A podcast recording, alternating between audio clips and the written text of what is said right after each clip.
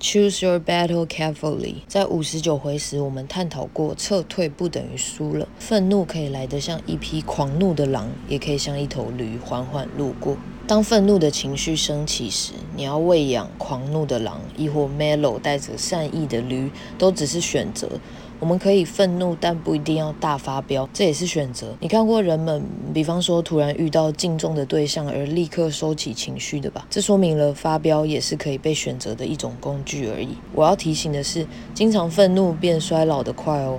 还有其他的选择，例如改变它或直接离开它。Just don't jump in every battle。我们在六十回也谈过，保持开心比什么都重要。